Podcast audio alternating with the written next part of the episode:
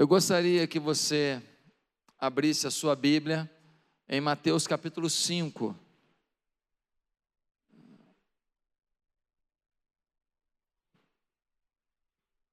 Obrigado, gente.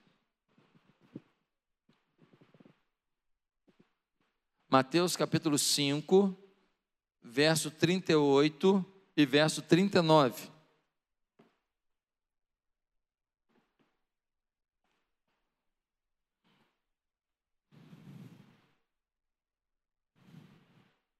Amém? Nós lemos assim, Mateus 5, 38. Vocês ouviram o que foi dito, olho por olho e dente por dente.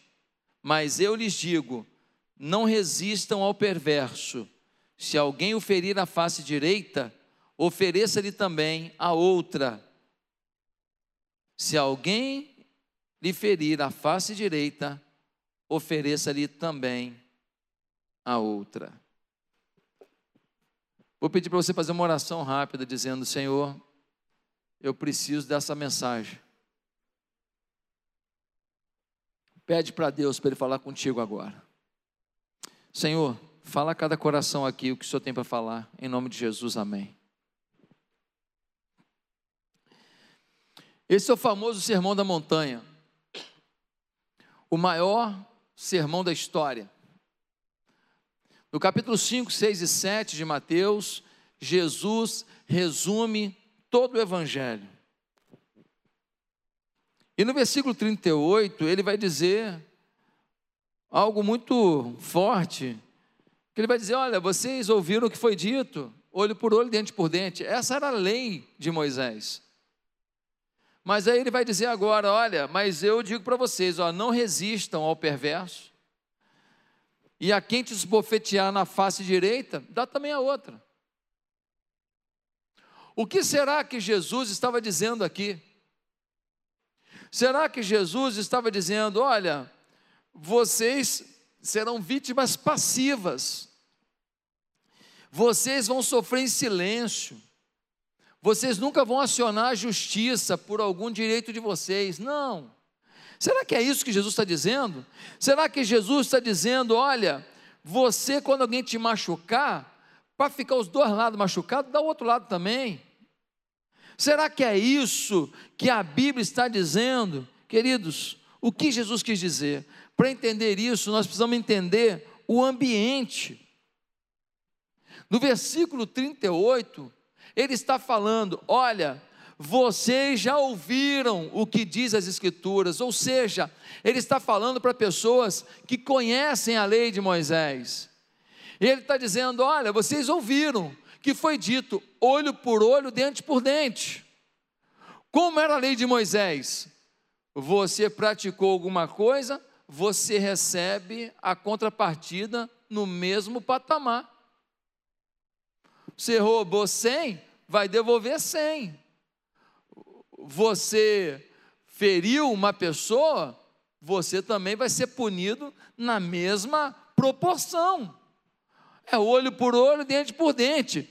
Isso não quer dizer que a pessoa faria um juízo próprio e uma decisão própria. Não, juízes determinariam para o dano recebido qual é a contrapartida na mesma medida. Porém, com o passar do tempo, aquilo que está em Êxodo 21, Levítico 24, começou a ser interpretado por um princípio mais pessoal, em que as pessoas começaram a dizer assim: é olho por olho, dente por dente, ou seja, a minha pessoalidade, a minha raiva, o meu rancor, o meu espírito de vingança é que vai responder ao dano que me fizeram. E aí começa a haver um problema. Por quê? Porque um dano recebido nesta altura, às vezes tinha uma resposta dessa altura. As pessoas começaram a dis temperar o seu processo de reflexão, começaram a desenfrear seu espírito de vingança e tentando justificar com a lei. Diz assim Adam Clarke, um erudito bíblico do século XIX. Parece que os judeus usavam essa lei olho por olho, dente por dente, para justificar ressentimentos pessoais e todos os excessos motivados por vingança. Atos de vingança eram levados a extremos e acabavam sendo mais severos do que o erro cometido. As Escrituras, porém, não aprovam vinganças pessoais. O que Jesus estava dizendo? Olha, se alguém bater na tua face direita, dá outra. Jesus estava ensinando que não devemos nos deixar levar pelo sentimento de vingança pessoal, porque nossa vingança pessoal, ela não tem limite. Nossa vingança pessoal não tem bom senso. Nossa vingança pessoal não tem inteligência. Meus amados, nós temos que ser movidos pelo perdão, pelo espírito de amor. É isso que Jesus está dizendo. Ele está dizendo, olha, bateu aqui, dá outra e fala, bate, bate mesmo. Não, não. O próprio Jesus, quando em João capítulo 18 ele foi esbofeteado, ele ficou quietinho e falou: Ah, então bate aqui. Não! Ele se vingou. Se vingou como? Ele disse assim: Você está me batendo por quê? Você acha justo o que você está fazendo? Você acha que você está amparado pela lei para fazer isso? É digno o que você está fazendo? Jesus não deu um soco, até não podia mesmo. Jesus não partiu para a briga, não. Mas ao ataque na sua face direita, ele respondeu, mas respondeu na atitude, respondeu na postura. O teólogo do Novo Testamento, William Hendrickson, ele fornece uma explicação muito apropriada para esse ensino de dar a face. Ele vai dizer que dar a outra face significa mostrar em atitudes, palavras e atos que não se está dominado pelo espírito de rancor, mas pelo espírito de amor. Em outras palavras, Jesus está ensinando que seus seguidores não devem resistir ao perverso com medidas oriundas de uma indisposição para amar e perdoar. Agora eu pergunto: é fácil dar outra face? Alguém te machuca, alguém te fere, alguém te magoa, é fácil dar a outra face? Você fez, não, está tudo bem, e pá, estou tranquilo. Não é fácil. Como dar a outra face se a nossa natureza humana é vingativa? Quando alguém faz uma coisa com você, no fundo, no fundo, você torce o quê? Para a pessoa se danar. Quando a pessoa te magoa, quando a pessoa fala mal da sua família, quando a pessoa faz fofoca com sua família, o que, que você torce? Ela virar comida de bicho. No fundo, no fundo, na hora, bate uma sensação que, se não for a, o domínio do Espírito sobre nós, nós temos uma reação ruim. E a pessoa, ela quis uma coisa ruim para a gente, a gente quer uma coisa muito pior para ela. Meus queridos, o apóstolo Paulo, em Romanos 12, versículo 18, vai dizer assim: façam todo o possível para viver em paz com todos. Amados, nunca procurem vingar-se, mas deixem com Deus a ira pois está escrito: Minha é a vingança, eu retribuirei, diz o Senhor. Pelo contrário, se o seu inimigo tiver fome, dele de comer, se tiver sede, dele de beber. Fazendo isso, você amontoará brasas vivas sobre a cabeça dele. Não se deixem vencer pelo mal, mas vençam o mal com o bem. Olha o que o, o, o Paulo está falando. Ele está dizendo: olha, quando você faz o bem diante do mal, você joga brasa viva, você deixa o cara desconcertado, você deixa o cara agoniado. Ele fala: como ele conseguiu agir assim para comigo, se eu tive uma atitude ruim, eu sei que foi ruim para com ele. Porque muitas vezes a atitude que alguém tem contra você ele fica justificando. Não, porque, porque, porque no fundo, no fundo ele sabe que ele pegou pesado. A tentativa de justificativa é para não ficar feio no filme, é para não sair feio na foto. Mas a pessoa sabe o dano que ela lhe causou, o mal que ela lhe fez. Ah, meus queridos, nós somos chamados a ser pacificadores. É esse o nosso chamado. Quem é do diabo, bota a linha na fogueira. Quem é de Deus, joga água na fogueira. Agora, o que fica claro nessa afirmação de Jesus? Se alguém bater na tua face direita, dá a outra. Fica claro que não é ser um idiota, que não busca seus direitos. Mas fica claro que a gente precisa ter uma coisa muito importante. Por isso o tema de hoje. Controle suas emoções e mude sua vida. Se nós não tivermos administração das nossas emoções, se nós não tivermos inteligência emocional, nós pod podemos botar a perder um casamento, um relacionamento familiar, uma amizade, uma empresa, uma sociedade, um ministério. Quantos pastores perderam seus ministérios porque não tiveram inteligência emocional diante de uma afronta? Meus amados irmãos, os exemplos de controle e descontrole emocional estão na Bíblia. Por exemplo, semana retrasada nós falamos sobre uma menina, uma menina que Namã, general da Síria, quando invadiu Israel, matando gente, talvez tenha matado o pai e a mãe dela. Ele pega uma garotinha de uns 12 anos, provavelmente, e leva essa menina para a Síria para ser escrava na casa dele. Ele foi bonzinho para ela? Ele foi o quê? Ele foi um algoz, ele foi cruel. Mas um dia Namã está leproso, não tem cura. É o fim da vida do general glorioso da Síria. E ela vira para a patroa e diz: Olha, se ele fosse a Samaria, o profeta do Senhor o apresentaria ao Deus Todo-Poderoso e ele seria curado. Por quê? Porque essa menina tem uma saúde emocional, ela tem um equilíbrio emocional que faz com que ela não perca a chance de ser canal de milagre. Sabe por que muitos de nós não recebemos certos milagres? Porque nós não decidimos ser canal de milagres. Quando a gente não quer ser canal de milagre, a gente não prepara a nossa vida para receber o nosso próprio milagre. Imagina quando Naamã, ele vai até Israel, chega lá, ele é curado da lepra, ele se converte ao Deus de Israel, vocês viram isso, ele se converte. Quando ele volta para casa, deixa eu te perguntar, aquela menina vai ser escrava ainda? O que, que ela vai virar? Hã? Filha. De escrava, ela passa a ser filha. De serva, ela passa a ser princesa. Naamã é o segundo homem do governo da Síria.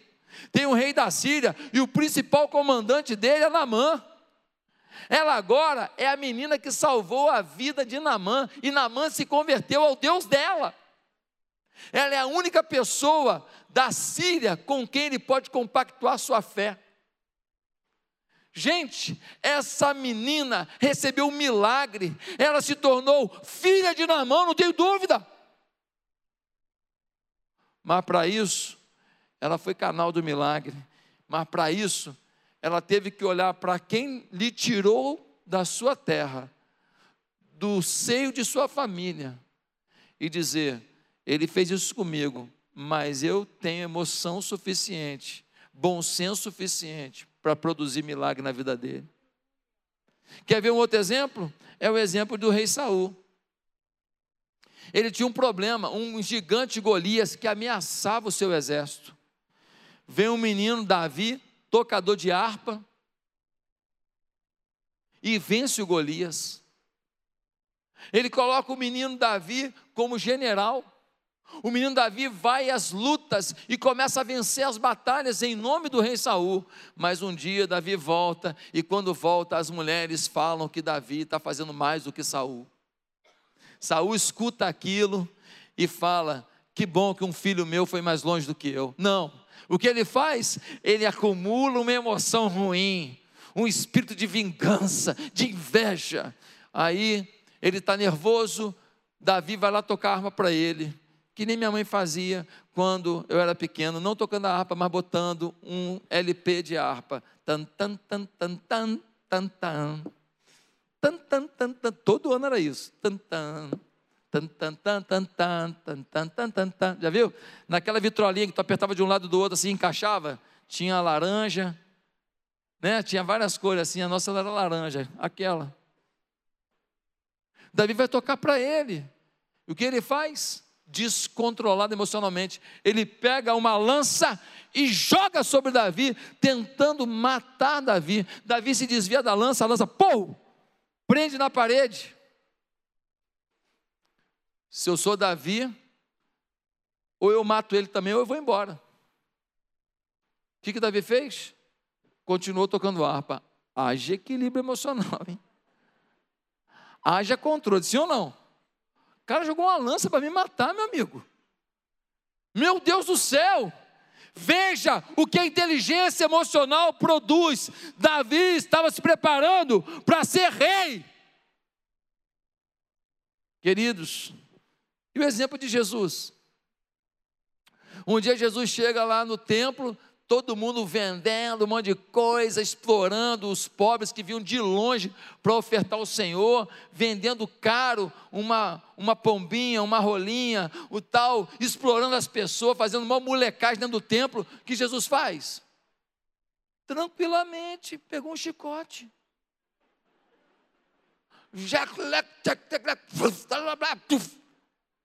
Ele vai ali para tudo. Aí alguém no final fala assim: Jesus, você está nervoso? Eu? Nervoso? Como é que você fez isso? Eu tinha que pedagogicamente explicar para eles que isso é inaceitável.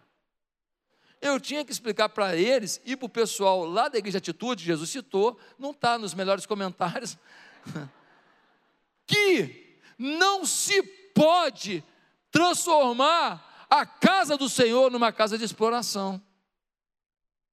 Então, eu fiz a limpa, todo mundo entendeu, todo mundo viu a gravidade da coisa, e eu estou agora, me aproveitei desse sentimento de revolta que eu tive para fazer o que tinha que ser feito, e agora está tudo bem. Já no outro momento, em que Jesus está sendo levado para ser açoitado, para ser espancado, para ter uma coroa de espinhos na cabeça e para morrer, diz a Bíblia que ele foi como uma ovelha muda ao matadouro. No momento, ele responde com a intensidade necessária. No outro momento, ele responde com a intensidade necessária. Sabe o nome disso? Inteligência emocional plena. Meus amados, Jesus sabia dosar suas emoções para agir conforme o momento. Se nós soubermos fazer isso, nós vamos atingir patamares que a gente nunca imaginou. Mas se a gente não souber fazer isso, a gente vai ter problema um atrás do outro e coisas tremendas não vão se instalar na nossa vida. Por isso é legal a gente falar um pouquinho sobre inteligência emocional.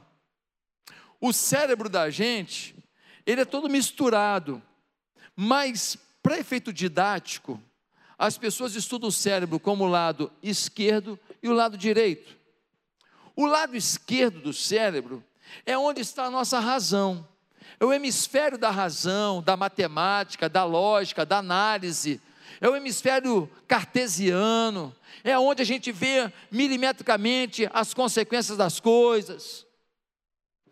O hemisfério direito é onde está a nossa emoção.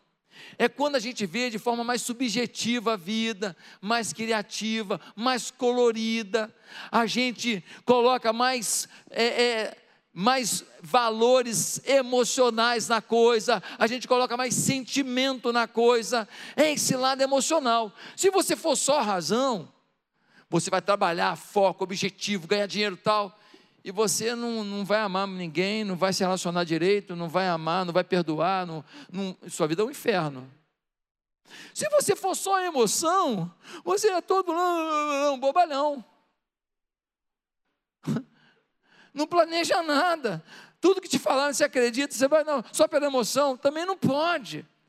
Precisa haver esse equilíbrio. Agora, Daniel Goleman, o pai da inteligência emocional, ele fala que inteligência emocional é desenvolver duas competências: as competências pessoais e as competências sociais.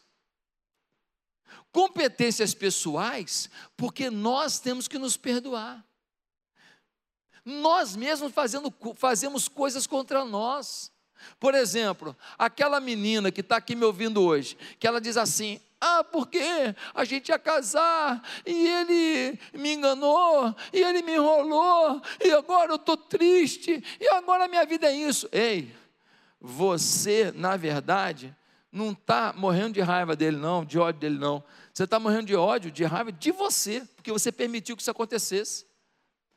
Ele já tinha provado quem ele era, já tinham te avisado, falaram com você, ele deu indícios, as atitudes dele não eram legais. Um dia ele deu em cima de uma melhor amiga sua, mas você insistiu. Por quê? Porque você botou emoção nisso tudo. Então agora você precisa se perdoar de ter emburrecido por causa da paixão. Porque na verdade, você sabe que você não podia ter se permitido fazer isso. Pô, o cara me passou para trás, a gente, a sociedade, levou tudo, pastor, agora minha vida acabou, e papapau, esse cara, ele vai para o inferno. Olha só, o que o cara fez ou não é um papo. O outro papo é que você precisa se perdoar, por quê? Porque tua mulher falou, esse cara é estranho. Porque alguém falou assim, vem cá, mas você botou no papel? Fez contrato? Não, não, meu amigo, é de confiança. Você não se perdoa de ter acreditado na pessoa que não deveria. Você não se perdoa de ter investido em alguma coisa que estava claro que era perigosa. E você precisa se perdoar para você agora ter uma nova chance.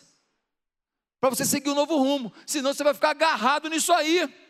O Daniel Goleman, quando ele fala das nossas potencialidades, quando ele fala das nossas competências pessoais e sociais, deixa eu te falar uma coisa, ele não inventou nada.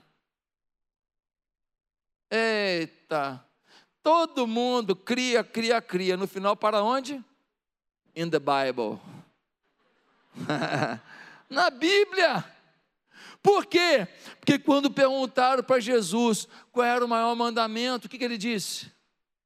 Ele disse assim: Amarás o Senhor teu Deus de todo o teu coração, de toda a tua alma, de todo o teu entendimento. Esse é o grande primeiro mandamento. O segundo, semelhante a esse, é: amarás o teu próximo como a ti mesmo.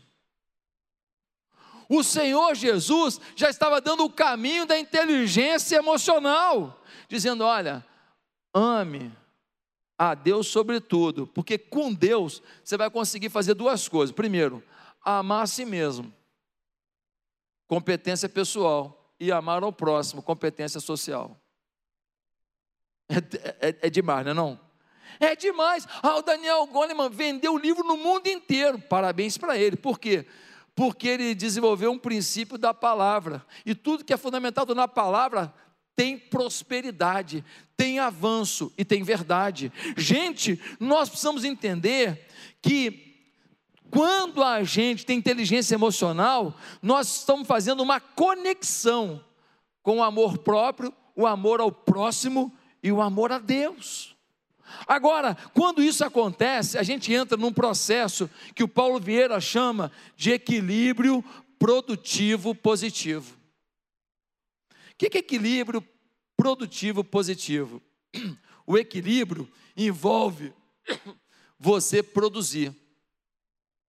Se você não realiza nada, se você não constrói nada, se você não empreende nada, se você não se sente participante de alguma coisa inteligente, de alguma coisa legal, se você não se sente construindo uma coisa boa, que seja a criação do seu filho, que seja a, a, a administração do seu lar, não importa, dentro do nível, da esfera que você vive, se você não sente que você é produtivo, que você empreende algo valoroso, isso faz você se sentir ainda é, é, faltando alguma coisa.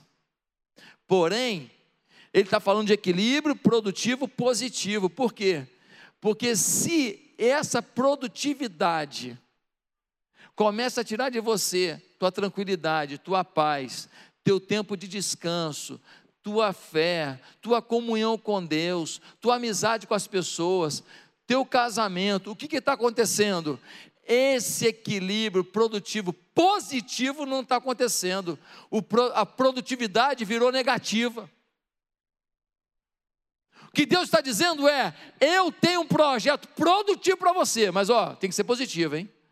Não que você não tenha problema, não que você não tenha luta, mas você tem que estar em paz com você mesmo, feliz com você mesmo. Você não pode deixar de perceber que o passarinho existe. Você não pode deixar de perceber que o vento está batendo na tua cara. Você não pode deixar de perceber o prazer de dar um mergulho numa água geladinha num dia de sol escaldante. Você não pode deixar de perceber que as nuvens fizeram um formato diferente. Está parecendo até um coração. Quem está me entendendo? Queridos, pessoas que têm habilidades emocionalmente falando, trabalham bem os seus sentimentos. Sentimentos tóxicos é o oposto da inteligência emocional. Talvez alguém diga, pastor, que pensamentos tóxicos são esses? São os pensamentos que a vida registrou na sua história. Como assim, pastor? Algumas pessoas aqui gravaram o seguinte sentimento: mulher não é confiável. Por quê? Porque a mãe traiu o pai. Alguns aqui criaram uma convicção. Qual é a convicção? Pessoas não são confiáveis. Por quê? Porque o pai era rico e o sócio levou tudo. Algumas pessoas desenvolveram um sentimento muito ruim de que não se, der, não se leva desaforo para casa. Por quê? Porque suas famílias eram bélicas, eram de guerra, tudo era resolvido no grito e no supapo. Algumas mulheres desenvolveram o seguinte pensamento: homem não presta. Por quê? Porque o papai não foi legal, ou porque alguém se apropriou e abusou em um momento de sua vida. Queridos, essas coisas, esses pensamentos ruins, eles estão marcados em nós: tristeza, dor, inveja, raiva. O que vimos e sentimos no passado vai ficando registrado em algum canto do nosso coração, da nossa mente, do nosso entendimento. E esses pensamentos ruins, eles travam a gente para acreditar no melhor. Existem também pensamentos bons. Pensamentos bons que aconteceram conosco ao longo da vida. Por exemplo, alguns têm a sensação de que casamento é legal. Por quê? Porque o pai e a mãe se davam bem. Alguns acham o seguinte: na vida, se tiver esforço, a gente chega lá. Por quê? Porque tinha um tio que era a referência daquela pessoa, e aquele tio era pobre de maré de si, batalhou, montou um negócio, a coisa avançou, e ele inclusive ganhou dinheiro para ajudar a família inteira. Então aquele moleque olhava para o tio e falava: é possível chegar lá. Então ele criou uma crença positiva. Talvez alguém aqui tenha um pensamento de que filho é coisa boa. Por quê? Porque foi muito amado pelo pai. Ou seja, existem pensamentos bons e ruins. As boas memórias criam crenças positivas. Mas a rejeição, o abandono, a reprovação, leva a, leva a crenças negativas que travam nossa capacidade de sermos felizes e ousados em direção ao nosso propósito de vida. Por exemplo, a mãe tinha que sair de casa para trabalhar. E ela tinha que sair, era necessário. Só que a filhinha dela tinha que ficar em casa, sozinha, quando chegava da escola. E aí, quando ela ficava sozinha em casa, tinha um membro da família que de vez em quando abusava ou tentava abusar dela. Qual a sensação que ela teve? A mãe saiu para trabalhar, precisava, mas a sensação dela foi qual? Abandono, rejeição. Minha mãe preferiu o emprego, o dinheiro, do que eu. E por causa disso, eu sofri, eu padeci. Alguém vai pagar o preço das suas dores. Com certeza você vai pagar. E com certeza alguém ao seu redor vai pagar. Por isso que nós temos que pegar toda essa bagagem de sensações negativas que geraram crenças negativas e nós precisamos tratá-las para quando alguém bater na nossa face, a gente dá outra. A gente revidar, mas revidar na atitude, no ato, na postura, nos valores. E não revidar com uma agressão maior. Não posso receber uma cusparada na cara e devolver um tiro. Meus amados, há recursos na pessoa que são incríveis, que garantiriam a essa pessoa uma vida abençoada, próspera, de relacionamentos maravilhosos.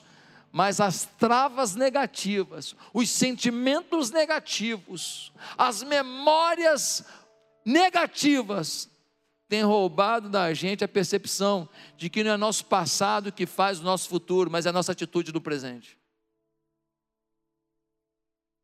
Hoje aqui, nós temos que controlar nossas emoções.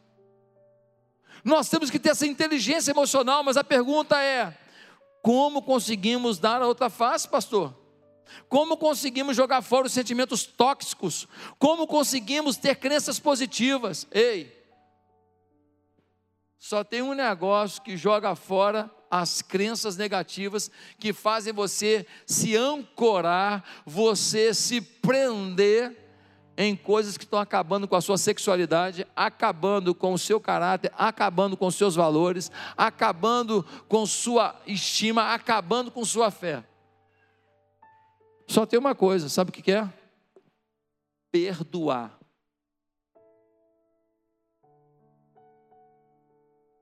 Perdoar.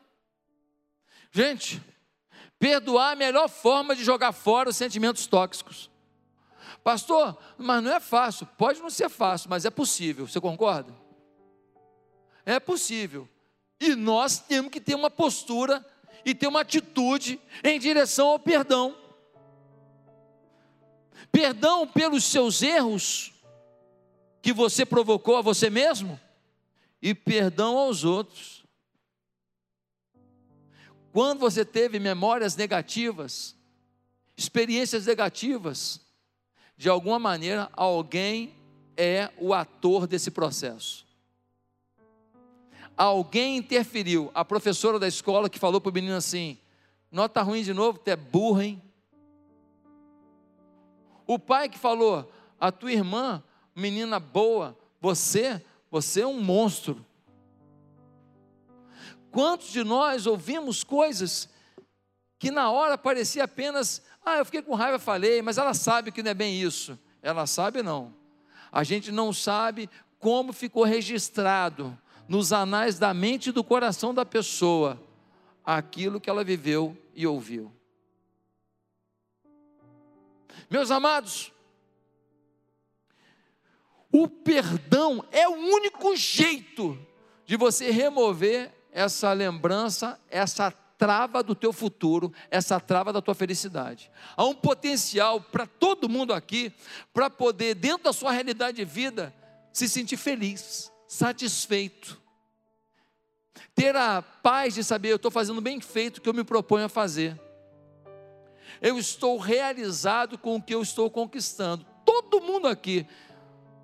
Mas as crenças negativas, elas determinam o teu relacionamento elas determinam a tua pegada na, na no teu trabalho, elas, de, elas determinam como você vê as pessoas, elas, elas determinam o quanto você vai ser engajado ou não na obra de Deus, elas determinam o quanto você vai ter fé. Agora, o que, que a gente aprende nisso aqui? Vamos lá. Pensa numa semente muito boa. Pensou? Semente boa.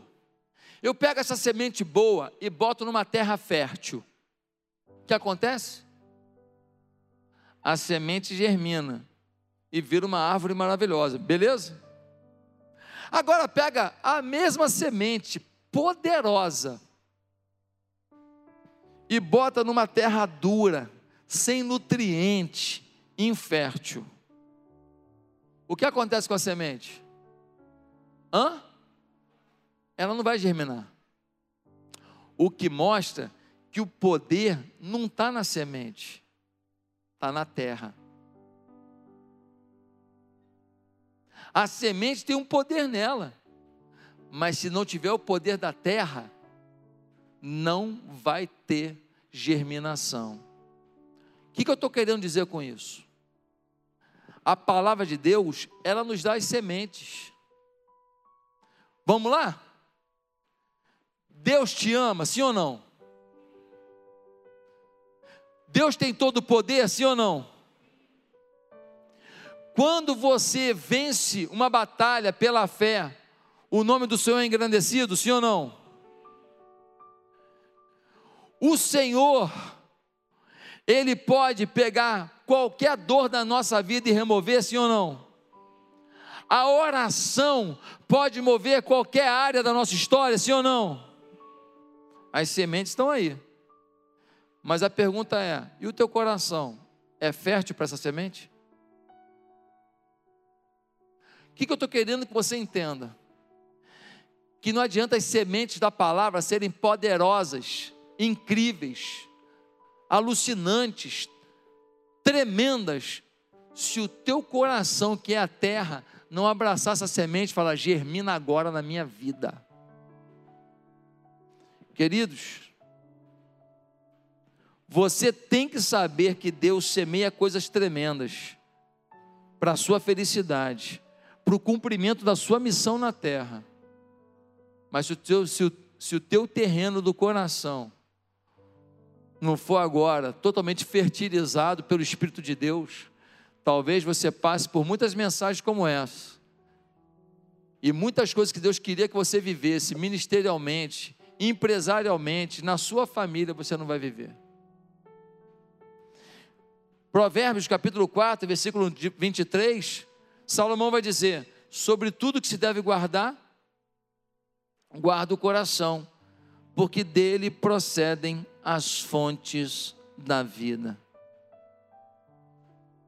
Seu coração é a fonte de tudo. Um bilionário, um dia desse, semana passada, perguntaram para ele, um bilionário brasileiro: Vem cá, vamos dizer que você perdeu tudo. Você perdeu tudo como você começaria de volta? Aí ele falou assim: perdi tudo.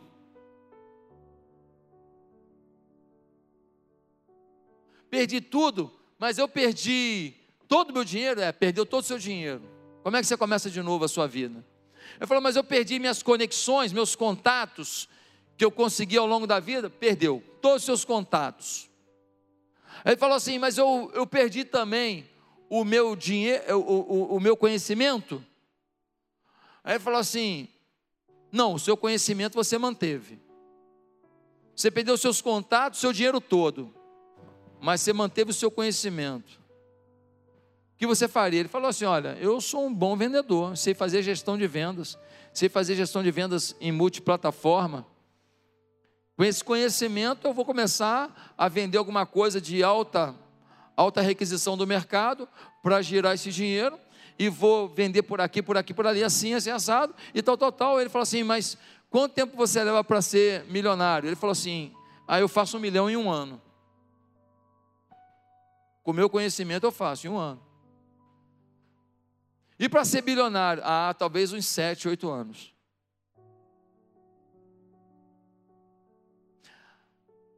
Porque essa pessoa tem uma crença positiva ela acredita que se ela perdeu o dinheiro e ela manteve o coração equilibrado, ela manteve o pensamento equilibrado, ela vai na força, não pensando no que perdeu, mas pensando no que pode ganhar, e ela reconstrói a vida. Sabe qual é o problema da gente? É que a gente tem um conhecimento poderoso da palavra de Deus, de promessas incalculáveis, inimagináveis. mas a gente não toma posse. Já reparou que todos os conselhos de Jesus são mais fáceis de fazer e mais difíceis de acreditar? Por exemplo, o que é mais fácil? É mais fácil você virar para um, para um aleijado de nascença e falar assim: levanta aí agora, em nome de Jesus. E você estende a mão, ele pega na sua mão e levanta, e ele sai andando. O que é mais fácil de fazer? É isso ou é pegar a pessoa, levar para uma cirurgia, levar para outra, faz fisioterapia, depois faz enxerto, mais uma cirurgia, mais fisioterapia, mais enxerto, mais fisioterapia, mais. O que é mais fácil de fazer? Com certeza, estender a mão e falar: levanta em nome de Jesus. Mas é mais difícil de crer. O que é mais fácil? Abrir o mar vermelho, estendendo um cajado que estava na mão de, de Moisés, e falar assim: podem marchar. E o povo começar a marchar. O mar vermelho se abrir, o povo atravessar e chegar do outro lado. Ou você ter, ter que parar ali milhares de navios para transportar 2 milhões de pessoas de um lado para o outro do Mar Vermelho. O que é mais fácil? Mais fácil o povo andar e atravessar a pé em minutos o Mar Vermelho. Porém, é mais difícil de crer. O que está claro aqui? É que a fé nas crenças positivas que estão em você é que faz com que você mude a trajetória da sua vida hoje é a fé nas crenças sobrenaturais que você já tem, que fazem você, diante dos tapas na cara do mundo, falar: ainda que bata do outro lado, eu sei quem eu sou e eu vou chegar onde Deus determinou. Você precisa crer que você, independente do histórico que você teve, das passagens ruins que você passou, das situações conflitantes que você viveu, dos erros que você praticou, existe um Deus perdoador que transforma a tua frustração, a tua dor em experiência para os outros quando você estiver na conquista e na vitória. Deus, muitas vezes, tem mais prazer de pegar um ferrado, abandonado, estragado, errado que nem você, e chegar, e chegar com você no clímax da fé, do que às vezes alguém que foi uma vida mais ou menos tranquila, nunca fez nada demais. Sabe por quê? Porque o teu testemunho vai falar para muita gente ferrada, estragada, lambuzada igual você.